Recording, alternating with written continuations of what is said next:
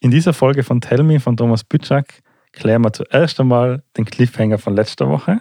Was es damit auf sich hat, erzählt uns der Philipp dann nochmal. Und dann beschäftigen wir uns ganz viel mit meiner Story, deiner Story. Also was sind denn eigentlich die Geschichten von Philipp und von mir und welche Prüfungen ich dafür bestehen habe müssen, um meine Geschichte zu finden und ob ich sie überhaupt bis zum Ende gefunden habe, wissen wir noch nicht. Das und mehr in dieser Folge. Viel Spaß. Das ist und Bücher, der Buchclub-Podcast. Für alle, die gerne Bücher lesen, die nicht nur unterhalten. Mit Christian und Philipp. So, wir sind zurück eben mit der dritten Folge von Tell Me von Thomas Bütschak. Und wir starten jetzt gleich direkt mit dem Anschluss an die zweite Folge, weil du hast uns ja in der letzten Folge mit einem ziemlichen Cliffhanger hängen lassen. Dam, dam, dam. Magst du noch mal kurz äh, nacherzählen, quasi, wo wir geendet haben und wie es weitergeht? genau, wir haben uns ja am Ende vor der letzten Folge die Geschichte von der Flora, habe ich so ein bisschen erzählt, von dieser Prinzessin, die ein schnelles Pferd, ein hartes Schwert und das dritte reimt sich mit diplomatische Fähigkeiten an der Hand äh, gehabt hat und sich dann entscheiden hat müssen, um was, was sie anwendet, um den Prinzen zu retten. Und das war so ein bisschen eine Geschichte, ich habe das erzählt aus meiner Mediationsausbildung, also zur, zur Konfliktlösung.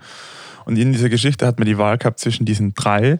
Du hast dich entschieden dafür, die Diplomatie einzusetzen, Mhm. oder? Also mit dem Zauberer zu reden und zu schauen, was, warum er so böse schaut. Was da geht? Genau. Und mit dieser Geschichte äh, haben wir einen Mediationskurs ein bisschen an unseren Konfliktstilen gefeilt. Also, was ist der ursprüngliche Konfliktstil, den ein Mensch in sich tragt? Es gibt nämlich so den Konfliktstil, den man mit Kopf macht. Mhm. Also so, man sagt zum Beispiel, "Ma, da bringt jetzt nichts, wenn ich mit dem Kopf durch die Wand gehe, da muss ich jetzt diplomatisch sein oder jetzt braucht es mal eine Entscheidung, jetzt muss ich impulsiver sein. Oder jetzt brauche ich mal ein bisschen Abstand, damit ich nachdenken kann und geht ein bisschen weg. Ähm, also entzieht sich der Situation. Das sind so die drei Konfliktstile, also angepasst, impulsiv oder zurückziehend. Mhm. Aber es gibt dahinterliegend diesen ganz instinktiven äh, Konfliktstil, den jeder Mensch äh, so im Grundzug hat. Also jeder Mensch, da habe ich schon im Kurs wieder ein Problem gehabt, weil ich mir gedacht habe, drei Konfliktstile für acht Milliarden Menschen. äh, aber so im Prinzip Heruntergebrochen. Genau. Und du hast dich ja so aus der Situation aus entschieden, die Diplomatie einzusetzen. Was war der Beweggrund?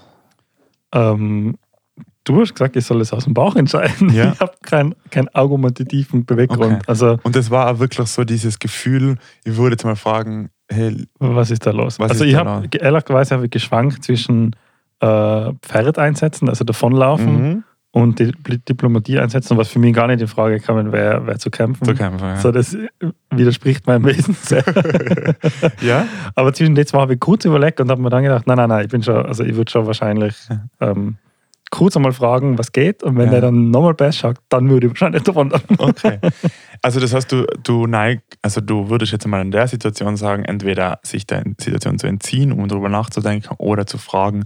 Wenn du dir jetzt selber so beobachtest in deinen Konflikten, die du vielleicht im Alltag, in der Partnerschaft, ähm, in der Familie, wurscht wo hast, würdest du auch sagen, dass es da passt? Sind es die Konfliktstile, die so bei dir vorrangig Ja, sind? ich würde auf jeden Fall sagen. Ja. Ja. Ähm, ich glaube, die Diplomatie trifft es gerade im familiären Bereich und so. Also ich sage in Bereichen, wo man nicht wirklich die Chance hat, dem zu entkommen. So. Ja. Ähm, weil deine Eltern sind halt immer deine Eltern. Mhm. Und wenn du jetzt nicht ein echt richtig schlechtes Verhältnis hast, dann triffst du sie früher oder später wieder. Das heißt, du musst quasi dem begegnen, dem Konflikt. Mhm.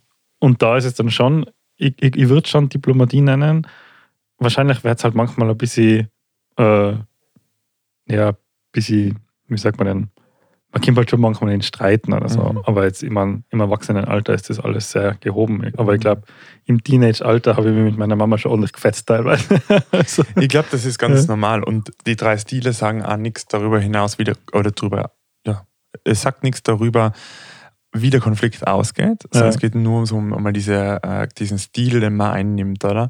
Und ähm, ich habe zum Beispiel bei mir festgestellt, ich bin in der Familie viel impulsiver. mhm. Also wenn es einen Konflikt gibt, dann würde ich viel eher sagen, "Mei, gell, so und so und so.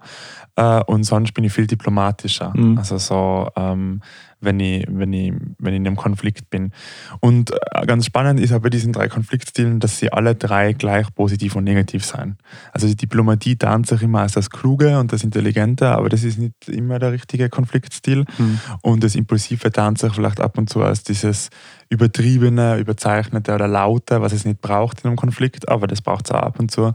Und das einmal die persönliche Distanz zu schaffen, tarnt sich, als würde man vermeiden oder weglaufen, aber Distanz ist ein ganz wesentlicher Teil ja zur Konfliktlösung äh, oder für die Konfliktlösung, weil damit man einfach ein bisschen Abstand gewinnt und darüber nachdenken kann. Und alle drei bringen Vor- und Nachteile ähm, mit sich. Und wieder zurück zum Buch Tell Me Storytelling. Wie sind wir denn überhaupt da hinkommen? Wir haben eben gesagt, über Geschichten werden äh, Botschaften verpackt. Und ich glaube, die Geschichte ist auch wieder so eine Botschaft, um mal so ein bisschen die Konfliktstile herauszukitzeln und kann ganz ein gutes Mittel sein, um mal das Thema salonfähig zu machen, also in einem Raum einzuleiten mhm. und dann drüber zu sprechen. Das ist also mhm. eigentlich eine Lehrmethode, die man ja oft einmal in Kursen und, und Dingen sieht. Und jetzt im dritten Teil von, von Tell Me da geht es ja dann wirklich um den letzten Teil, und zwar wie gute Geschichten in der Praxis entstehen mit dieser Überschrift äh, Create. Und da muss ich ja sagen, da geht es ja zum einen Teil um viel Marken, um äh, Unternehmen, wie sie ihre Geschichten erzählen. Da wird mhm. Apple hergenommen, Harley Davidson und alle mit Adobe zum Beispiel. Also ganz viele unterschiedliche Marken und welche Geschichten und welche Mustern sie sich bedienen aber auch geht es im persönlichen Kontext viel um Geschichten. Mhm. Und eine Geschichte erzählen wir Menschen ja eigentlich die ganze Zeit und das ist, wenn wir jemanden neuen kennenlernen und die sagen, was machst du? Mhm. Oder gerade im beruflichen Kontext kommt man immer wieder auf die Frage, was machst du? Wenn jetzt die jemand auf der Straße fragt, was machst du, wie erzählst du das dann? Schätze, hast du gedacht, ja, Philipp, stell die Frage. Ich wollte die Frage dir stellen. Ich schreibe mir ja immer Notizen zu den Büchern. Äh, und die Notiz zu genau dieser Frage ist eine der ersten Fragen, was ich gestellt habe, ist, was ich immer geschrieben habe, das schreibe ich jetzt vor, äh, lese jetzt vor. Die Frage nach, was ist deine Story, versetzt mich in Schweißausbruchsszenarien. Warum mache ich das, was ich mache? Keine Ahnung. das heißt, wenn jetzt du jemanden Nein kennenlernst und der sagt, was machst du, dann sagst du diese Frage und dann sagst du genau das. ähm, na, tatsächlich ist das eine riesen Frage, die mich schon extrem lang begleitet.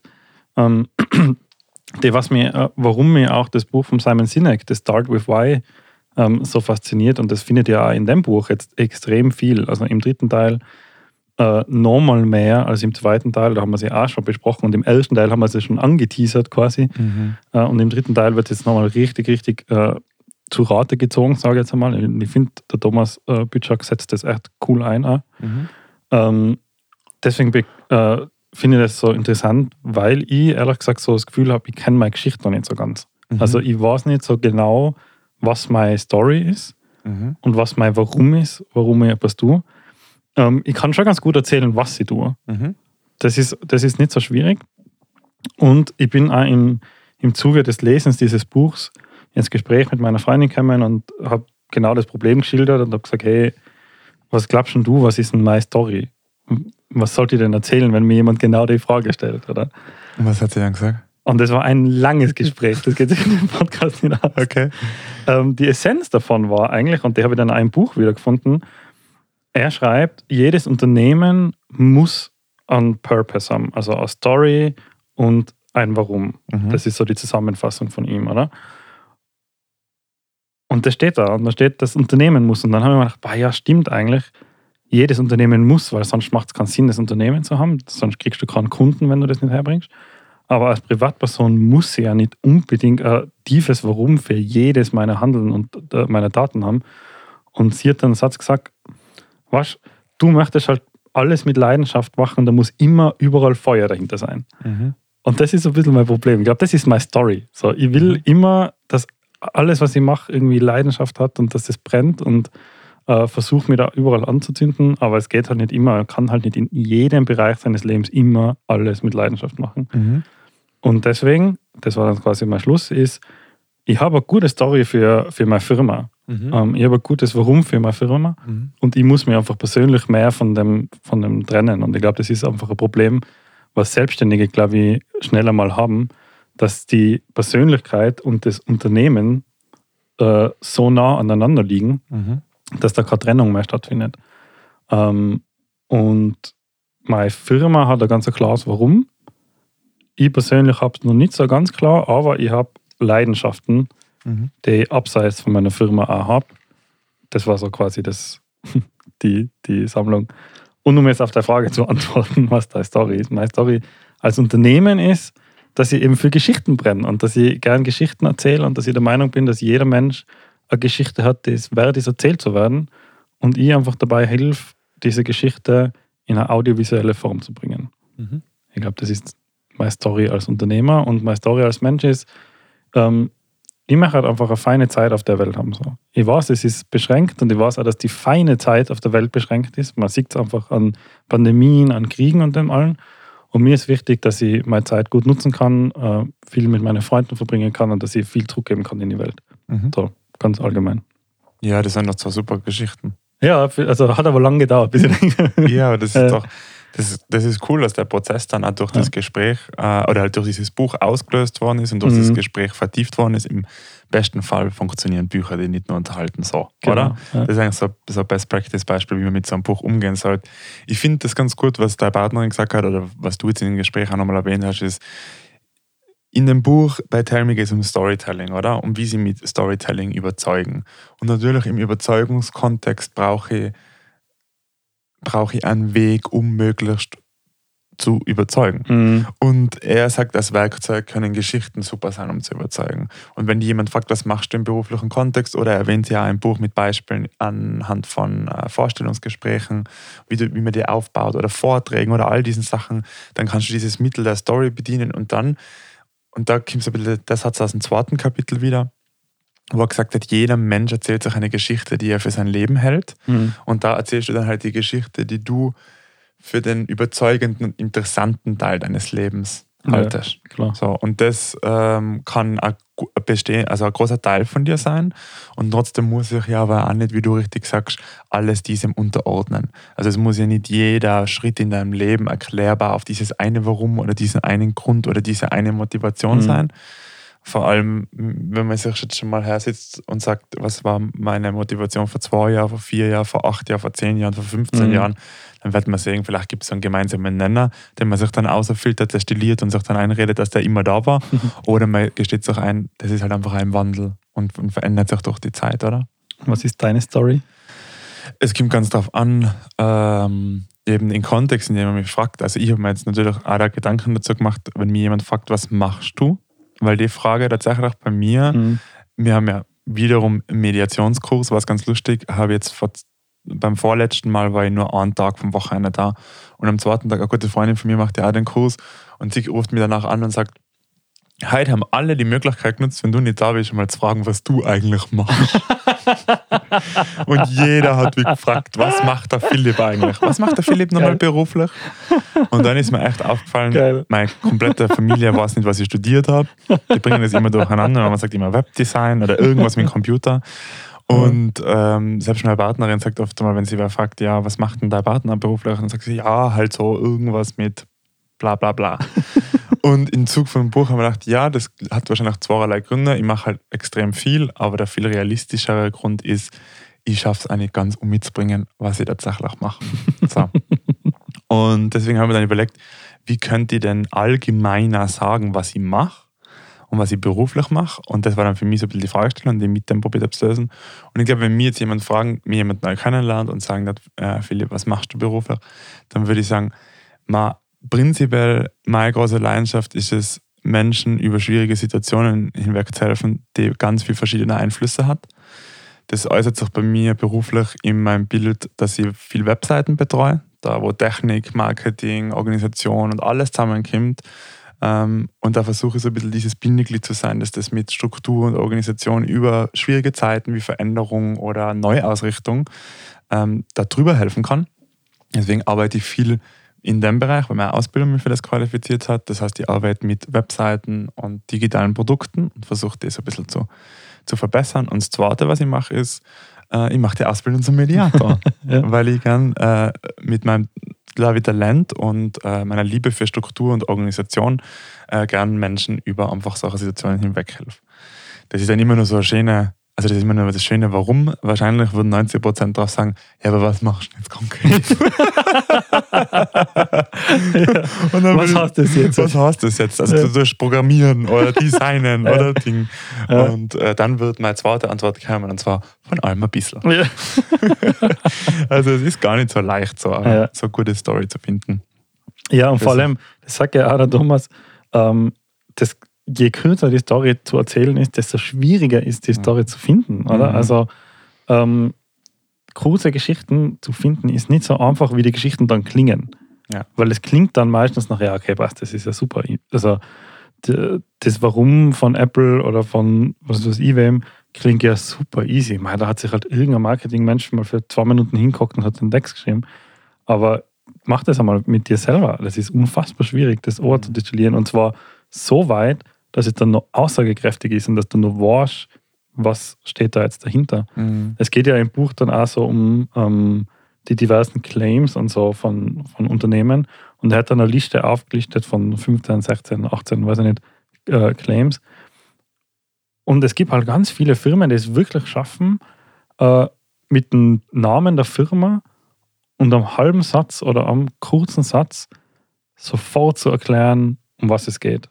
Mhm. Und das ist halt genau die Kunst, das ist genau schwieriger, oder? Mhm. Es ist halt, was mir da aufgefallen ist bei diesen Kapiteln, wo diese, diese Slogans und diese ganzen Warums kommen, wenn man jetzt Apple als Extrembeispiel nimmt, Apple ist halt brutal aufgeladen in unserem Kopf, oder? Also das mhm. ist ja seit Jahrzehnten präsent und steht für viel Innovation und für viel Veränderung und für manche steht es für überteuerte Preise, ganz egal für was es steht. Aber es ist schon so aufgeladen, mhm. dass wenn du einen Slogan ähm, liest, wie jetzt zum Beispiel Think Different war ja, glaube ich, so von, mhm. von, von Apple, dann ganz egal, ob du jetzt sagst, Apple ist voll überteuert, denkst du, ja, das Unterschiedliche ist halt, dass es einfach es viel teurer ist wie alles andere. Ja. Und die anderen sagen, ja, das haben wirklich die mega Innovationen wie iPod und iPhone und Co. Das heißt, diese Slogans funktionieren, finde ich, gerade vor allem in dieser Kürze so gut, weil unser Gedächtnis schon komplett geladen ist mhm. mit Erinnerungen, die mir dann eben wiederum für diesen Slogan passend interpretieren. Auf unsere individuelle Art und Weise, ja. oder? Weil wenn du die Slogans wirklich ganz hardcore anschaust, auf das Ohr gebrochen, dann seien sie, sage ich jetzt einmal, austauschbar. Kommt mir zumindest vor oft.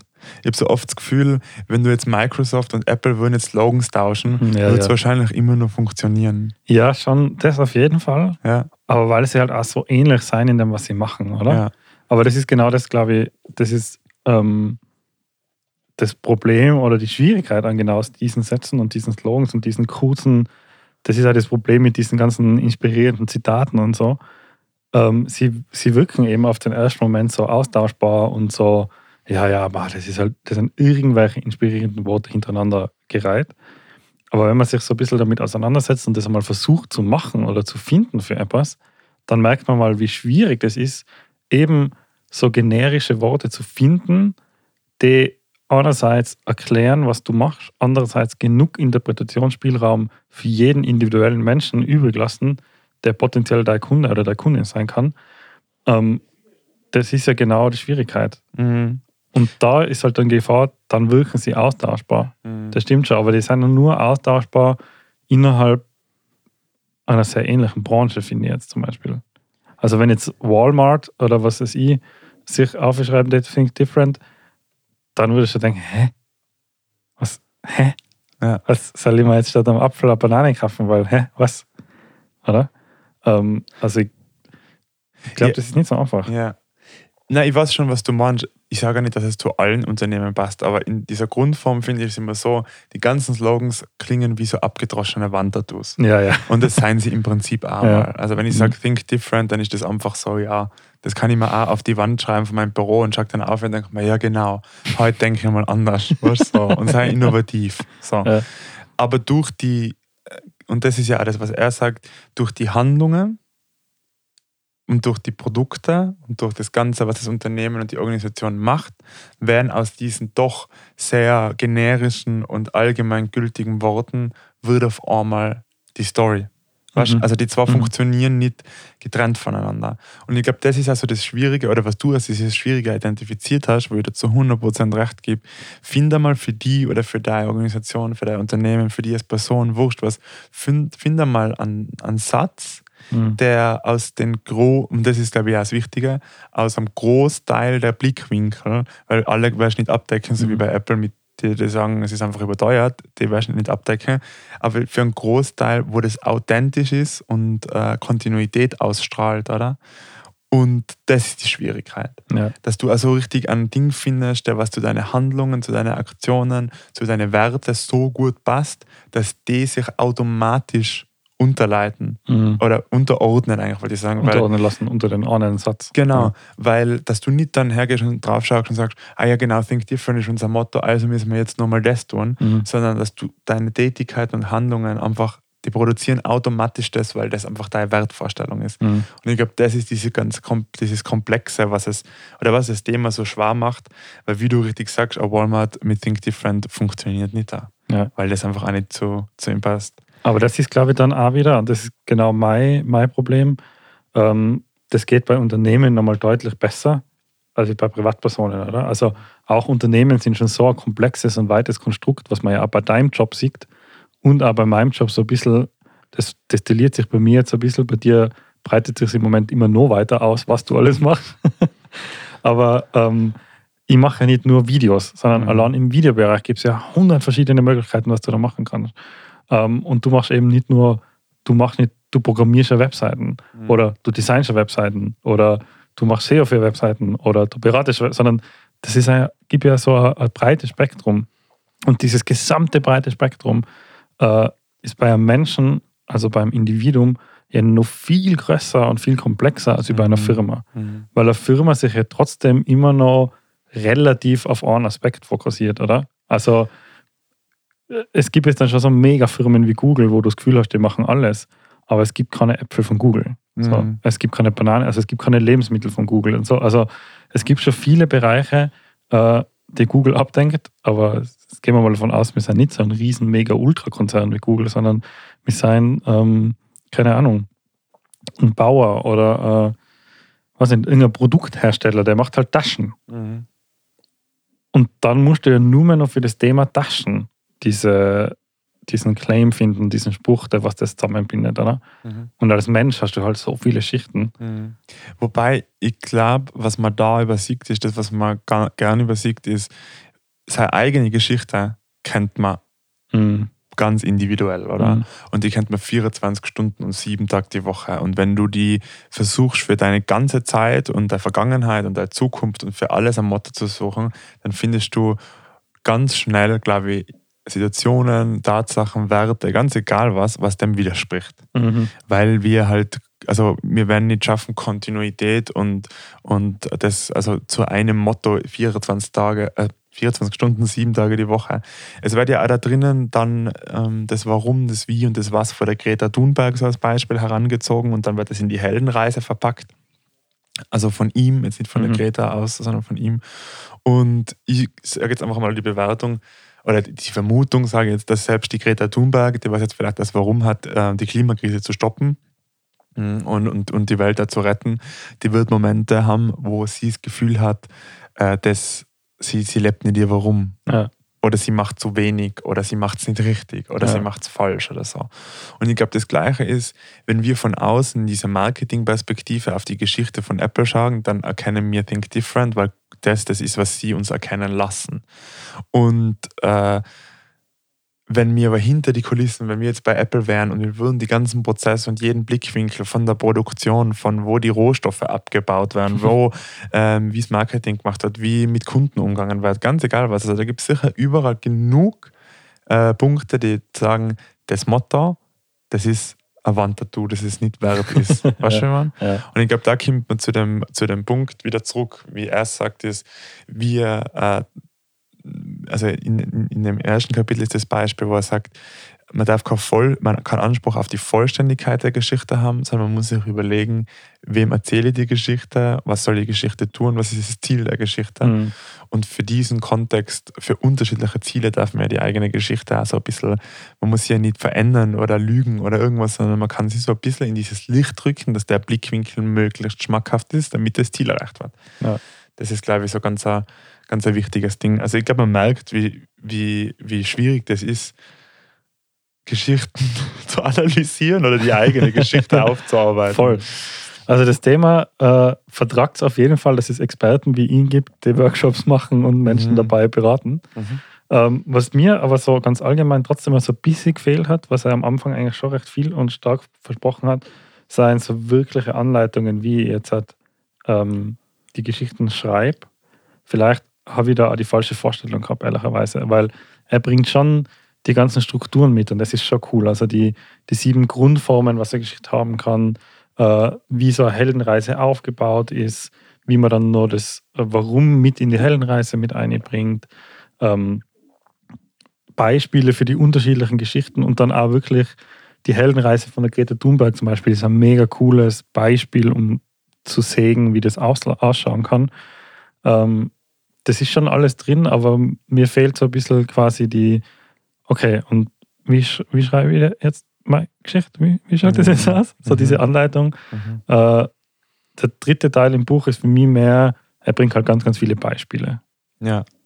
Ja, Vollgas. Also, ich meine, es kommt natürlich immer darauf an, welche Geschichte du erzählen willst. Geht es um ein Buch, einen Film, Mhm. geht es um ein Musikstück, geht es um einen Vortrag, geht es um ein Bewerbungsgespräch? Also, wo, in welchem Kontext du das machst. Und ich glaube, dafür müsste man sicher auch nochmal tiefer in die Materie eintauchen und sagen, wenn ich jetzt, ähm, was ich nicht, für ein Video ein Skript schreibe oder sowas, was gibt es denn da noch, was kann die da noch Mhm. heranziehen? Wie, kann, wie wendet man da die Heldenreise an und so? Ich würde auch sagen, das Buch ist, ähm, es zeigt über Beispiele und aber auch über die Praktiken, ähm, dass Geschichten erzählen und Storytelling an sich einfach ein Werkzeug ist, was nicht nur ein Marketing-Ding ist oder ein Mhm. Filmbranchending ist, sondern das uns tag- tagtäglich im Leben begleitet. Und gleichzeitig lade es aber auch nicht dazu ein, dass ich das in meinem Alltag anwenden kann. Also es ist nicht so, dass ich ausgehe und sage, okay, jetzt habe ich im Kopf die Heldenreise und jetzt werde ich das nächste Mal, wenn ich Mhm. was erzähle, so und so machen. Ähm, es ist, glaube ich, es ist, glaube ich, die Vogelperspektive, um die Breite anzusprechen, damit die Geschichte möglichst gut ankommt. Ja. So ist es wahrscheinlich auch. Ja, ich finde, also m- mein Resümee zu dem Buch ist auf jeden Fall, ich finde es mega cool, muss ich ehrlich sagen. Also mir hat das volle getaugt. Ich habe in den ersten zwei Folgen schon gesagt, es taugt mir. Und die dritte Folge war so ein bisschen meine persönliche Heldenreise, die, die Kämpfe und Widerstände und äh, die Aufgaben, die ich zu lösen habe. Und zwar halt eben meine Geschichte zu finden, quasi, Mhm. wenn wir jetzt in der ganzen Welt bleiben.